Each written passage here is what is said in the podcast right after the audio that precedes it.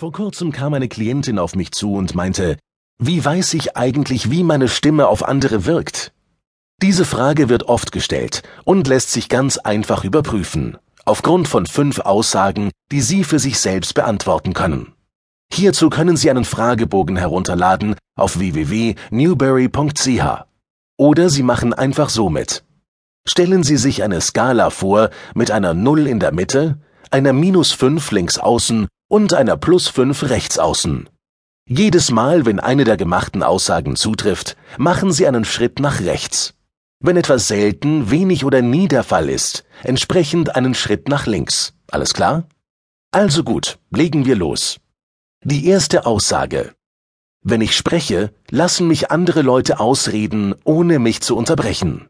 Wenn das oft oder immer der Fall ist, gehen Sie auf der Skala einen Schritt nach rechts, ansonsten nach links. Die zweite Aussage. Ich kann sprechen, ohne mich zu wiederholen. Die dritte Aussage. Das, was ich sage, bleibt den Zuhörern in Erinnerung. Die vierte Aussage. Andere können meine Anweisungen schnell und leicht umsetzen. Die fünfte Aussage. Es gelingt mir, andere zu überzeugen. Und die letzte Aussage. Am Ende des Tages klingt meine Stimme noch immer frisch und voll. Und? Wo stehen Sie? Wenn Sie jetzt ganz rechts außen stehen, dann sollten Sie im nächsten Präsidentschaftswahlkampf in den USA kandidieren. Die meisten von uns stehen irgendwo in der Mitte und haben noch ein gewisses Potenzial zur Optimierung ihrer Stimme. Für die Wirkung unserer Stimme nach außen arbeiten wir an fünf Kernbereichen. Dem Körperbewusstsein, der Haltung, der Atmung, der Stimme und der Artikulation. Der erste der fünf Bereiche ist das Körperbewusstsein. Je besser Sie Ihren Körper und dessen Reaktionen auf verschiedene Situationen kennen, umso leichter können Sie eingreifen, zum Beispiel wenn Ihre Stimme unter Stress schrill wird oder Sie viel zu schnell atmen sollten. Aber wie erreichen Sie dieses Körperbewusstsein? Ich hatte kürzlich einen Klienten bei mir und der meinte, ich gehe einmal pro Woche schwimmen und zum Yoga, das müsste doch reichen. Alles, was Sie körperlich tun, unterstützt Ihr Wohlbefinden und verfeinert die Körperwahrnehmung.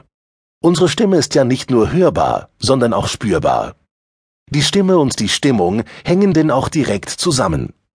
Ich bin selber immer wieder erstaunt, wenn's mir mal nicht so gut geht und ich ein Lied summe, wie schnell sich meine Stimmung verbessert.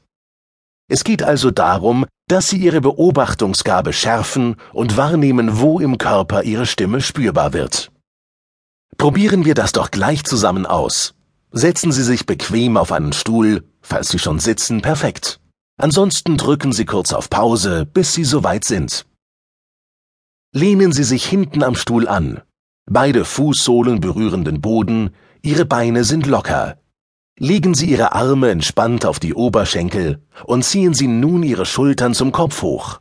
Halten Sie diese Position und lassen Sie Ihre Schultern nun fallen. Befeuchten Sie Ihre Lippen leicht. Lassen Sie den Kiefer locker hängen und legen Sie Ihre Lippen locker aufeinander. Summen Sie mit mir gemeinsam auf M in der Tonlage, in welcher Sie sich am wohlsten fühlen. Völlig talentfrei und ganz ohne kulturellen Anspruch. Wenn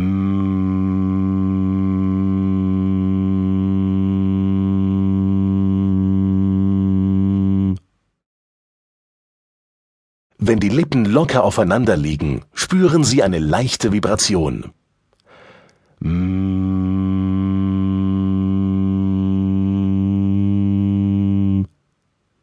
Gibt es noch andere Körperstellen, wo die Vibration spürbar wird?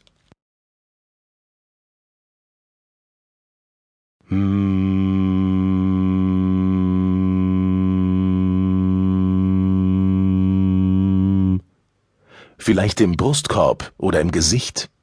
Spüren Sie die Vibration an einem Ort stärker und an einem anderen Ort weniger? Nehmen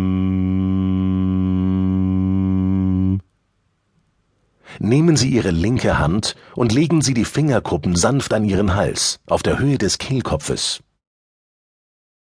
Mm.